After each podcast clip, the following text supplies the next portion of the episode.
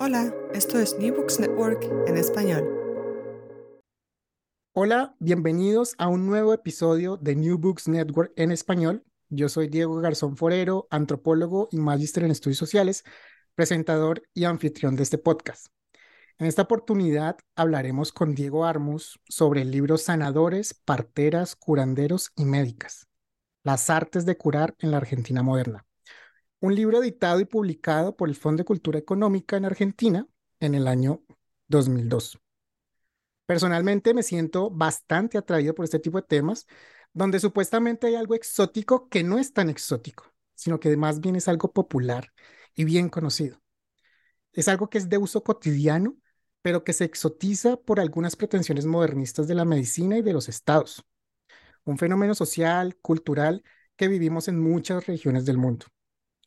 En el libro, en el libro en el que vamos a hablar hoy, eh, hay varios autores que escriben 14 capítulos de diferentes tradiciones médicas en Argentina, desde diferentes disciplinas, teniendo la historia como punto central, pero en este libro también hay científicos sociales, sociólogos, demógrafos, psicólogos, una terapista ocupacional y antropólogos.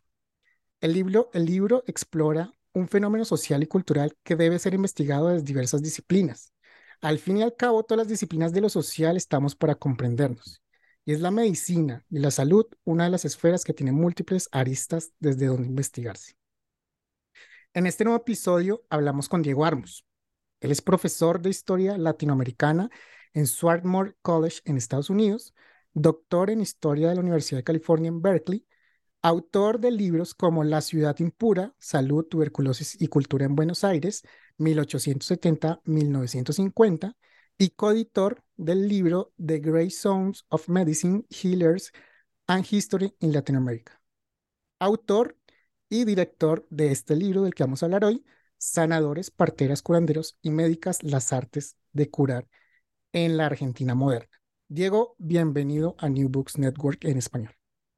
Bueno, muchas gracias por la invitación. Diego, bueno, arranquemos eh, por conocerte un poco. Cuéntanos ah, sobre tu experiencia académica, tus intereses de investigación, de pronto cómo llegas a interesarte en la investigación de la medicina y la salud desde el punto de vista histórico. Bueno, es una larga historia porque ya no soy tan joven.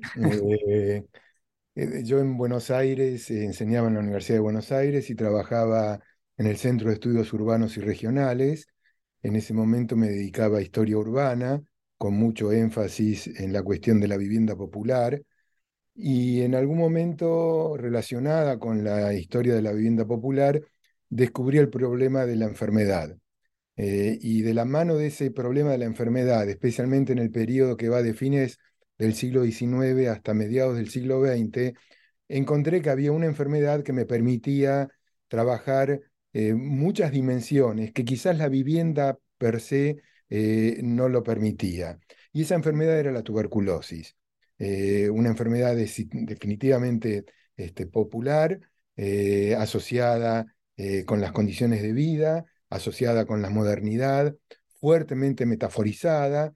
Y entonces, para ese entonces, definí, ya me estaba viniendo para Berkeley a hacer el doctorado, decidí que iba a escribir sobre, eh, sobre esta enfermedad. Eh, en varios registros, el registro de la experiencia vivida de la enfermedad, el registro de la política eh, sobre la enfermedad y los discursos que la mm, medicina y otros modos de lidiar con el problema de la salud articulaban frente a esta enfermedad, que para decirlo en términos sencillos, era la enfermedad dominante entre las finales del siglo XIX y comienzos del siglo XX. Eh, y finalmente las metáforas. Eh, hubo una autora que para mí fue central en tratar de armar este modo de mirar las enfermedades, que es Susan Sontag. Eh, yo entonces quería hacer una historia un poco distinta a la narrativa que hace Susan Sontag, no solo metáforas, no solo discursos, sino también una historia de políticas y de experiencias. Terminado este trabajo em, y ya instalado en Nueva York, em, un poco me he transformado en un historiador de la enfermedad. Eh, hice un par de libros con, estos, eh, con esta problemática eh, tanto en inglés, en portugués y en, y en castellano. Y casi con unos 10 o 15 años este, de trabajo con esta perspectiva, eh, empecé a ver que eh, había un tipo de historiografía, especialmente de historiografía de la salud pública, que estaba demasiado centrada en, en, lo que el Estado podía brindar o dejaba de brindar en materia de atención eh, de la salud. Eh, el campo de la historiografía eh, de la enfermedad y de la salud es un campo académico de gran expansión, de gran crecimiento, no solo en América Latina, sino yo diría a nivel global. en cada región lo hace con sus peculiaridades, pero en general hay como eh, tres modos de lidiar con estos problemas. Una es la historia que nos ofrecieron los médicos, los médicos interesados por, la, eh, por, la, mm, por el pasado. Y muchas veces este, se trata de una historia muy autocelebratoria, autocelebratoria del rol de los médicos y del rol de la medicina así llamada occidental, ahora biomedicina. Eh, por supuesto, ¿no? hay médicos que hacen historia que son mucho más sofisticados y más finos, si se quiere, pero digamos que el corpus que en general ofrece la historia tradicional de la medicina es una mirada muy internista. Luego hay una, una, una, perspectiva que viene de los estudios sobre la salud pública. Eh, donde ahí participan no solo historiadores, también cientistas políticos, sociólogos, y el, foco en esta perspectiva es el de qué pasa con el Estado. Eh, ¿Qué pasa con las profesiones que el Estado reconoce eh, como las encargadas de eh, ofrecer servicios de atención a la salud? esta es, un, como digo, es una historiografía que ha crecido mucho, que es una historiografía que em, se piensa útil en el sentido de em, hay que entender el pasado para poder desplegar frente al presente las políticas más em, efectivas para resolver eh, las demandas de la sociedad. Eh, de alguna manera es una historia o es una producción académica, si se trata de eh, cuestiones más contemporáneas, que quiere ser instrumental, este, que lo que quiere es brindar soluciones. Este, y luego hay una, tercera, una tercera perspectiva, que es lo que yo llamo la historia social y cultural de la enfermedad, que eh, quizás es la que es la más ambiciosa en el sentido que lo que quiere es lidiar con todas las dimensiones de la experiencia de la enfermedad, sea por el lado de lo que dicen los médicos, lo que hace o no hace el Estado o eh, las experiencias de la gente. Es muy ambiciosa, este, a no todo el mundo le sale muy bien esta narrativa, eh, pero ciertamente es una, em, es una perspectiva que quiere eh, mm, superar las limitaciones tanto de la historia tradicional de la medicina, muy centrada en los médicos y en la biomedicina, como en la historia de la salud pública, muy centrada en las profesiones y en el Estado. Es en este contexto, entonces, y ahora un poco volviendo a mi propia a mi propio camino que me lleva a, armar estos libros, es que yo veía que había avanzado mucho la historiografía frente al lugar que tiene el Estado eh, en la atención de la salud, pero nos olvidábamos este, que no todo el mundo accede a los servicios de atención del Estado. Entonces la pregunta un poco que arma este libro es, eh, ¿qué hace la gente cuando eh, no puede acceder a los servicios del hospital, por poner un ejemplo. Y con el servicio de los hospitales me refiero a la medicina alopática, eh, al, servicio de la, de la, biomedicina, a las perspectivas de la salud pública. ¿Qué hace la gente cuando no puede acceder eh, a los servicios eh, de atención o cuando no cree en ellos? Ese sería el segundo escenario. O, y este sería el tercero, cuando la biomedicina no ofrece soluciones efectivas. Entonces, estas tres preguntas son las que de alguna manera eh, arman eh, la agenda de este libro. cuando estas tres cosas ocurren, este, la gente sigue buscando algún tipo de solución para, para sus problemas. Y acá quizás valga la pena precisar un poco que hablamos de enfermedad, pero hablamos también de malestares en general. Porque la enfermedad evidentemente es una construcción eh, biológica y una construcción eh, sociocultural. Este, y no todos los malestares adquieren ese tipo de estatus. ¿no? Entonces, un poco el libro este tiene que ver con eh, estas preguntas. ¿A dónde va la gente este, cuando no puede ocurrir, mm, concurrir a los servicios de la medicina de la medicina eh, alopática. Quizás en la historia íntima de este libro, y con esto eh, cierro un poco mi respuesta a tu primera pregunta, la historia íntima es un libro que yo saqué en inglés, que mencionaste en la introducción, eh, The Great Zones of Medicine, Healers and History en Latinoamérica, un libro que compilé con Pablo Gómez y que cubre de México a Chile y Argentina. Este, un poco con la misma agenda con que yo hice el libro sobre, em, sobre Argentina. Eh, la diferencia quizás entre el libro en inglés y el libro en castellano es que América Latina, como sabemos, es muy diversa eh, y hay zonas de América Latina donde eh, las tradiciones eh, indígenas son más fuertes que en otras.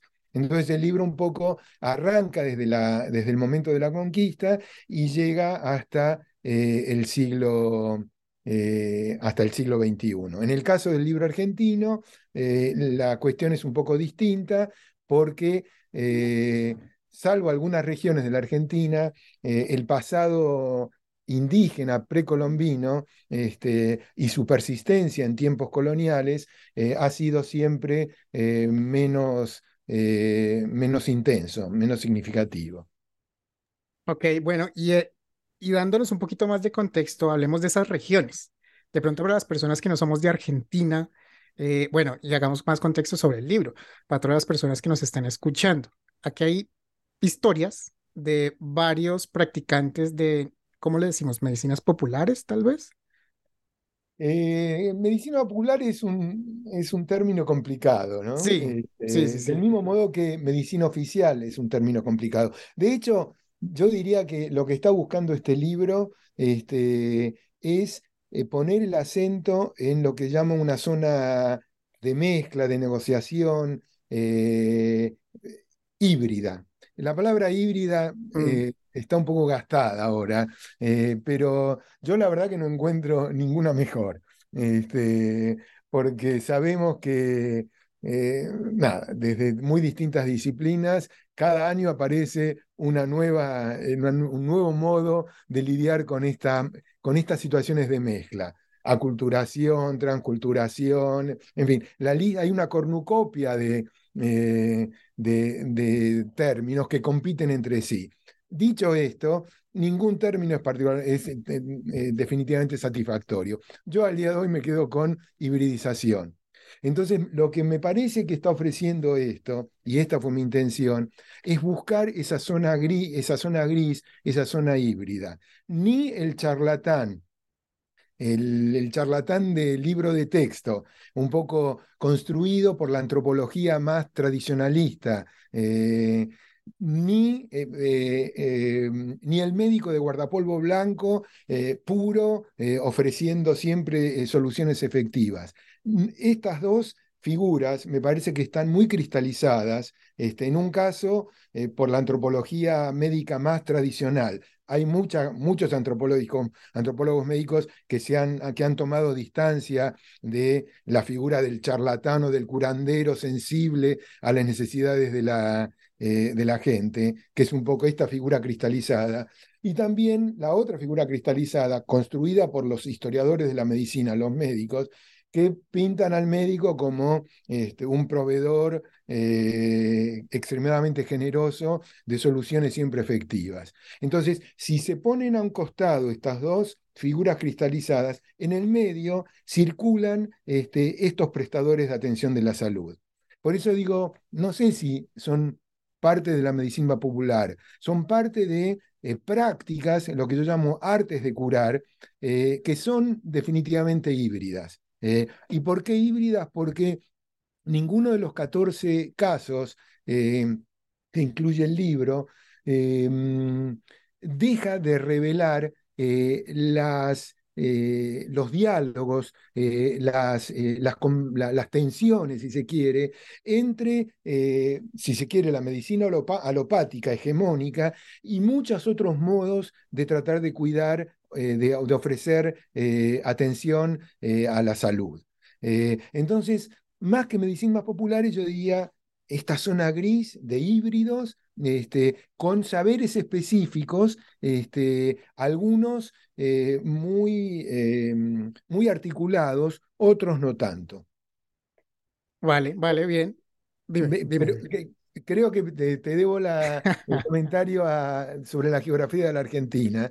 Sí, te, este, preguntaba, bueno, pero, pero está muy bien que nos hagas aclaración de eso, porque lo hablábamos previamente. Bueno, ¿cómo llamamos esto? Medicinas populares, medicinas híbridas.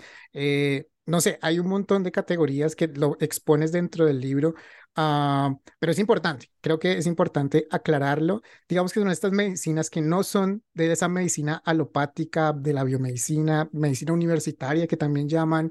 Eh, todas estas, no sé si son también tradiciones, por ejemplo, esa es otra categoría también que podría estar metiéndose ahí. Esas medicinas que no hacen parte del sistema estatal, por decirlo así. Eh, hagamos de pronto entonces geográficamente para las personas que no somos de Argentina, de pronto estos casos, ¿desde dónde los estamos mirando si lo ubicamos en Argentina? Sur, norte, urbano, rural, suburbios. Cuéntanos un poco sobre eso. Bueno, eh, sí, eh, creo que esto es, importante este, remarcar. como probablemente saben, la Argentina es un país que junto con otros países de América Latina recibió mucha inmigración eh, ultramarina. Eh, y esto afectó fuertemente a lo que llamamos la zona del litoral, básicamente Buenos Aires y otras grandes ciudades también del litoral. Este, pero hay otras zonas de la Argentina donde las tradiciones indígenas precolombinas fueron más fuertes. Este, el noroeste es un ejemplo, este, donde el mundo andino ha tenido una presencia eh, significativa, el imperio incaico llegó hasta esa zona. En el noreste, donde está más la tradición de los guaraníes, cercanos a Paraguay, al sur oeste de Brasil, eh, el sur, eh, básicamente la Patagonia, este, con grupos asociados a los a los mapuches. Eh, esta es un poco esta geografía variada, eh, con, un, con, una población argentina que está muy desbalanceada en términos de su localización. Buenos Aires tiene más de 15 millones de habitantes. Este, y la zona litoral condensa, concentra el grueso de la, más, más de la mitad de la población de la Argentina. Dicho esto, los estudios académicos y la historiografía, pero no solamente la historiografía, también los estudios contemporáneos, tienden a hacer una asociación muy fuerte entre Argentina y lo que pasa en Buenos Aires. Eh, hay como una suerte de disolución de los problemas argentinos en los problemas de Buenos Aires. ¿no? Este, y esto es esto ha sido así durante mucho, muchas décadas y recién en los últimos años empieza a haber una producción que es más sensible, más atenta a, bueno, la Argentina no es solamente Buenos Aires. Entonces yo en este libro intenté eh, eh, tratar de cubrir un poco más la variedad de la geografía argentina. Hay un texto sobre eh, sobre eh, curanderos en Jujuy, eh, viene en el noroeste de la Argentina, pegado a Bolivia. Este, hay textos centrados en La Pampa, mm, entre, digamos, lo que sería el mundo de la Pampa agroexportadora argentina y la Patagonia. Este, hay eh, otros, eh, otros casos eh, instalados en, en, la Mesopotamia. en fin, la aspiración era mostrar una Argentina mucho más diversa de la que se suele hablar, de la que mucha, mucha de, la, de la producción académica ha eh, refrendado. Quizás el ejemplo más, más claro de lo que estoy diciendo es que de pronto los títulos de los libros hablan de historia de algo concreto de la Argentina y en verdad están hablando de Buenos Aires. Este, esto está cambiando. Yo intenté, eh, en la invitación que hice a, mm, eh, a los autores de este, de este libro, intenté abrir un poco más este, ese panorama. Tal cual como nos comentas, 14 capítulos en donde hay, voy a, voy a leer, espiritista, curanderas, un hipnotizador, eh, un mano santa, un médico otorrinolaringólogo, una pediatra, enfermeras, un bacteriólogo, un armonizador, terapeutas alternativos, médicos homeópatas, un cura sanador, una partera New Age. Hay de todo. Hay algo aquí que se haya quedado por fuera que de pronto no se haya escrito todavía. Bueno, en realidad esta galería de personajes es simplemente una muestra de una galería muchísimo más la grande. Lo que pasa es que sabemos muy poco de esto de la pregunta inicial, ¿a dónde va la gente este, cuando las ofertas de la salud pública este, no, eh, no, traen soluciones? Este, quizás en esta variedad eh, habría algo que vale la pena em, eh, subrayar que no se trata solamente de variedad en las artes de curar, sino también se trata de algo que cubre eh, casi dos siglos. Eh, ¿Y por qué insisto esto? También, yo soy historiador y los historiadores, si tenemos alguna obsesión, es sobre el cambio y la continuidad en el tiempo. Este, en este caso, mi obsesión o mi carta oculta, digamos, este, es el argumento de que en verdad, eh, cuando eh, el Estado no logra ofrecer servicios de atención, cuando la biomedicina o la medicina oficial no da respuestas efectivas, este, lo que uno encuentra es una gran resiliencia, este, una, presencia eh, muy perdurable de estos oferentes de artes de curar. Y esto es así para el siglo XIX, para el siglo XX y para el siglo XXI. Por supuesto que los que ofrecen soluciones en el siglo XIX no son exactamente los mismos que los que ofrecen soluciones en el siglo XXI. El punto que yo quiero hacer es que frente a la ausencia de soluciones efectivas, este, la gente se las ingenia para buscar algún tipo de solución que puede ser efectiva o no por otro lado. Este, entonces acá hay dos temas importantes que me parece que vale la pena eh, subrayar. Por un lado, la gran variedad de estos, em, eh, de estos practicantes de las artes de curar y por otro lado, la persistencia en el tiempo. Este, ¿Y por qué digo persistencia en el tiempo? Porque eh, los problemas de la enfermedad y de los malestares este, no son problemas que están congelados, que están en el freezer. Las relaciones entre medio ambiente, cultura eh, y enfermedad este, son siempre inestables. Em, y entonces en esta inestabilidad, eh, la ciencia este, bien puede ofrecer soluciones efectivas, pero a veces no las ofrece. Lo hemos visto en estos últimos dos años con la epidemia que estamos viviendo, que todavía no ha terminado, ¿eh? este, y que por suerte se ha logrado armar una respuesta muy efectiva en un periodo de tiempo muy breve, este, porque la verdad que ha sido notable la respuesta de la biomedicina en la producción de vacunas este, eficaces para casos graves eh, de COVID. Pero no, hay que solamente recordar que con el SIDA, este, hace 40 años que estamos viviendo con el SIDA y todavía no hay vacunas. Este, entonces, eh, hay, eh, hay, sí algún tipo de medicamento, de tratamientos que están haciendo cada vez más eficaces, pero ya son 40 años. Este, entonces quiero volver un poco al punto. Cuando, eh, cuando uno reconoce que estas relaciones son inestables entre enfermedad, cultura, biología, sociedad, esta inestabilidad lleva a que hay momentos o para ciertos problemas en que la ciencia hegemónica, este, en este caso la medicina o la biomedicina, no puede ofrecer eh, respuestas eficaces. Y cuando las ofrece, este, el juego empieza eh, a definirse en un terreno nuevo porque va a haber eh, una, nueva, una nueva enfermedad que va a estar aquejándonos. Ya se está hablando de otro virus que está por venir. Este, de modo que insisto en esto, en esta situación em, de, de, inestabilidad entre las relaciones medio ambiente, cultura, sociedad, biología, este, y cuando estas relaciones son eh, inestables, generan incertidumbre. y frente a la incertidumbre puede haber soluciones efectivas y soluciones que no son efectivas. Y cuando las soluciones no son efectivas, entonces la gente irá al hospital eh, a buscar alguna solución, saldrá de ahí y dirá, acá no encuentro lo que estoy buscando, y entonces empezará a circular por esta galería de personajes que bien este, pueden estar ofreciéndole eh, alguna cura efectiva o no, no sabemos. Eh, pero lo que está claro es que la gente cuando tiene un malestar sale de compras. Estoy haciendo una, como una metáfora. Sale de compras. A ver, ¿quién me da la solución? ¿no? Este, por supuesto que para, lo, para todas las enfermedades y para todos los malestares, las paradas de la compra, de ir de shopping, digamos, este, no son siempre las mismas.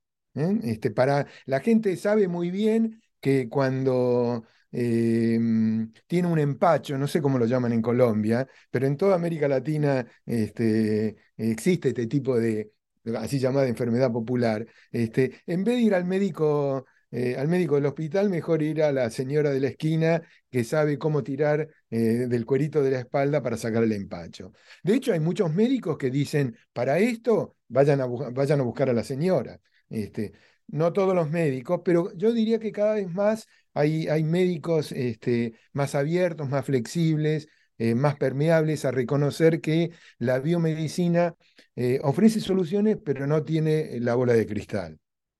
Bien, nos metimos ahí en un tema que también te, que te quería preguntar, que eran los itinerarios terapéuticos. Claramente, eh, sí, yo de lo que estoy investigado también llamo eso un mercado de terapias, un, mercado en donde uno encuentra un montón de opciones y depende ese itinerario terapéutico de las personas, porque incluso no puede ser solamente una tradición o una forma médica de, que sea fácil de usar para una persona, sino que puede usar dos o puede usar tres o puede complementar con la biomedicina. Eso también está, está viendo si hay reflejado ante esos vacíos muchas veces de los servicios médicos alopáticos. Sí, totalmente, sí. Es esto que, la antropología médica llama pluralismo médico, desde la perspectiva del enfermo, ¿no? Este, donde efectivamente, como vos decías, eh, hay complementariedad. Este, Em, y esa es una cuestión. Y la otra cuestión es que yo creo que eh, los itinerarios terapéuticos no son, em, no sé si la mejor palabra es infinitos. Eh, para ciertos malestares y para ciertas enfermedades, las opciones este, en esto de ir de shopping son eh, acotadas, ¿no? Este, voy al médico del hospital, no me sirvió, voy a, eh, a un quiropráctico. Eh, el quiropráctico tampoco me ayuda, eh, voy a uno que hace Reiki. el de Reiki tampoco me ayuda y bueno, quizás no encuentro ninguna solución. No es que es, es infinito el, el, viaje por las ofertas terapéuticas.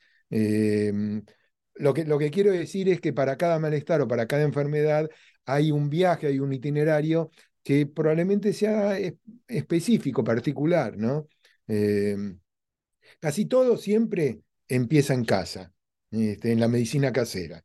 Eh, y, eh, y, una vez que las cosas no se resuelven eh, o que empiezan a tomar un color un poco entre desagradable, peligroso, eh, etcétera. Eh, entonces ahí se sale del mundo de la medicina casera eh, y las trayectorias pueden ser muy, muy diversas. Ir derecho al hospital o ir derecho al farmacéutico este, de la esquina o ir, o ir a algunos de estos oferentes de cuidados de salud en la zona híbrida, en la zona gris. Este, pero creo que lo importante es tener en cuenta que en, estos viajes, estos itinerarios, este, no son, eh, no, no, siempre tienen las mismas paradas. Depende de cada quien, de cada persona. a partir depende, Yo creo que depende de cada persona, pero el punto que yo quiero hacer es que no solo de cada persona, sino también del malestar.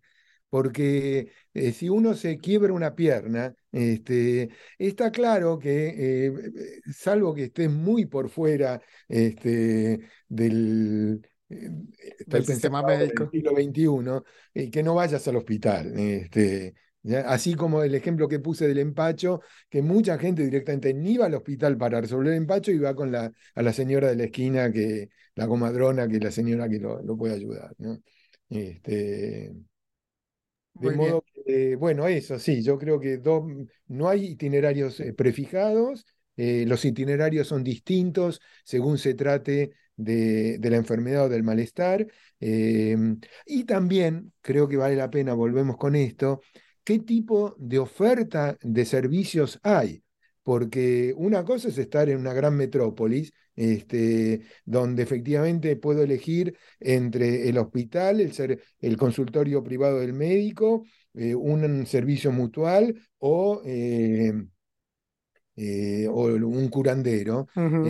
Y la otra cosa es estar, por ejemplo, en las zonas más pobres de esa área metropolitana, donde quizás no el hospital está muy alejado. Entonces acá tenemos el problema de la accesibilidad.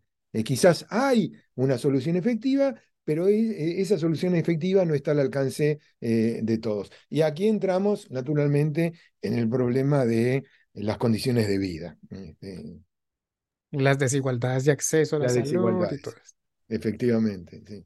Otra idea aquí que también el libro nos quiere marcar y que tiene que ver mucho con esto es, eh, bueno, normalmente se asocia la biomedicina o la medicina universitaria por un lado y los otros tipos de medicina por otro lado. Pero no es tanto así, no es, no es una dicotomía totalmente alejada, sino que estas hablan muchas veces, tú lo decías, hay médicos que le dicen, mire, es que usted tiene que ir a ese médico de la esquina porque es que lo que usted tiene es para ese médico de la esquina, no necesariamente tiene que pasar por acá. O al revés, también puede pasar. A lo que voy es que hay diálogos, hay diálogos entre esa burocracia del Estado que, que tiene la, la medicina alopática como su punto clave, pero hay diálogos con esas otras medicinas, no, no necesariamente están totalmente apartadas. Y creo que el libro apunta mucho a mostrar esa, ese diálogo también. Eh, sí, sí. Eh, es, un, es un diálogo que eh, no es sencillo. ¿eh? Este, eh, hay, un, hay dos historias en el libro de, em, de practicantes de medicina oriental, de medicina de tradición china, en hospitales públicos de Buenos Aires. Y eso no es tan común. Este, yo me interesó ese caso porque ahí lo que está mostrando es que empieza a haber algún tipo de amplitud en una institución como es el hospital, este, pero que esto no está tan generalizado. Hay lugares en América Latina donde em, uno puede en el mismo hospital golpearle la puerta eh, de la oficina del médico de, delantal blanco y al lado hay alguien que ofrece eh, curas a, base de hierbas, herboristería.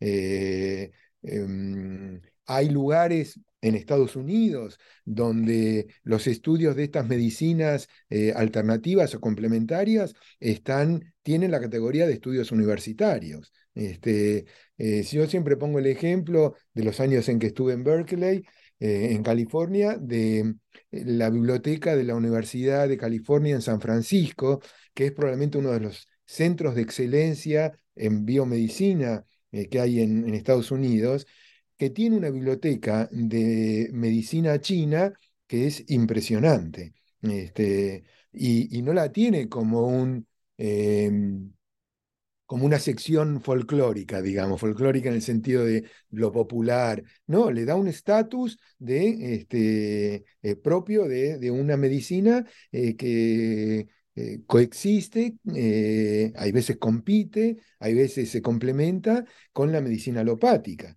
Este, de modo que un poco la cuestión aquí es cuánto diálogo hay entre medicinas que vienen de tradiciones muy diversas. Está claro que hay una medicina que es hegemónica y que en algunas cosas ha traído enormes, enormes beneficios. ¿eh? Este, hay toda una corriente en la academia que es muy escéptica de la, de la biomedicina. Este, yo personalmente no me sumo a ese, a ese ejército. Este, no me sumo porque por una cuestión que para mí es casi como de sentido común. Eh, la expectativa de vida eh, ha cambiado significativamente entre el siglo XIX y el siglo XXI. Este, esto no quiere decir que la biomedicina trae la felicidad de la gente. Lo, mm, lo, que quiero decir es que efectivamente en algunas cuestiones la biomedicina y la salud pública, eh, quizás habría que subrayar mucho en esto la salud pública, y cuando hablo de salud pública me refiero accesibilidad al hospital, pero no solo eso, redes de agua potable, eh, sistemas de cloacas, eh, mm, sistemas de vacunación, este, que de alguna manera han ayudado a que efectivamente la gente ahora viva mucho más. Este, no es gratuito que la gente se muera a los 80 o 90 años. Este, entonces, eh, uno puede tener mucho, poner muchos reparos en las cosas que hace mal la biomedicina, este, pero me parece que no hay que perder la perspectiva, este, la perspectiva general. Vale, eh, bueno, ya yo creo que lo, lo, hemos desarrollado, pero no directamente lo has desarrollado. Te quiero preguntar por esas, las zonas grises. Esa es tu propuesta dentro del libro Cuéntanos esa, las zonas grises de las, de, para entender la salud, la medicina. No sé si para el contexto latinoamericano se puede expandir un poquito eso o para el contexto argentino. Cuéntanos sobre esa, esa propuesta las zonas grises. Bueno, lo, de las zonas grises es precisamente este mundo donde hay eh, oferentes de atención a la salud este, que no están necesariamente en el así llamado mundo de los curanderos o los charlatanes o el así llamado mundo de los, mm, eh, de los médicos de guardapolvo blanco, impecable, eh, donde son fuente de soluciones siempre efectivas. Eh, esa, eso es lo que yo llamo como la, zona gris, donde circulan practicantes este, Mm, estos, estos practicantes de las artes de curar que no necesariamente entran en estas dos, eh, estos dos, que yo diría estereotipos, ¿no? Por eso decía antes, me parece que la figura del médico de, guardapolvo blanco y del curandero popular están totalmente cristalizadas, ¿no? Cristalizadas en el sentido que son incapaces de estar eh, mm, eh, en diálogo con, con, otros saberes y con otras prácticas. Este, eh, hay lugares donde probablemente eh, la zona gris eh, es mucho más rica que en otros. Este, otra vez puse el ejemplo de la Argentina. En el noroeste argentino, con estas tradiciones andinas, es mucho más si se quiere, rica, ¿no? que lo que está ocurriendo en algunos lugares de Buenos Aires. Este, precisamente porque la tradición eh, incaica es mucho más, este, la tradición andina eh, es mucho más este, fuerte, tiene mucha más presencia. En el, en el Caribe, este, eh, que ha sido siempre probablemente el lugar del mundo donde más mezcla hubo. Este, el Caribe es riquísimo en tradiciones africanas. Este, pero también con la llegada de eh, migrantes, especialmente en el, en el Caribe eh, eh, inglés, en el Caribe británico, con la llegada de, de migrantes de, de, la India. Entonces ahí se suma otra tradición que es la tradición de la medicina yurdeva.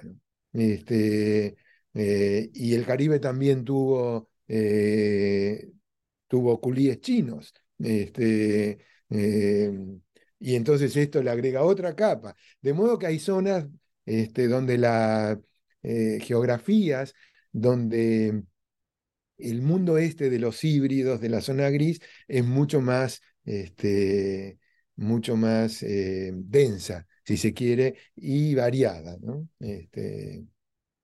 Vale, vale. Eh, igual, muy invitados a las personas que nos estén escuchando que busquen el libro en librerías, en Argentina. Me imagino que pues, del Fondo de Cultura Económica tiene alcance a toda Latinoamérica para que lo puedan encontrar en las librerías locales en su ciudad.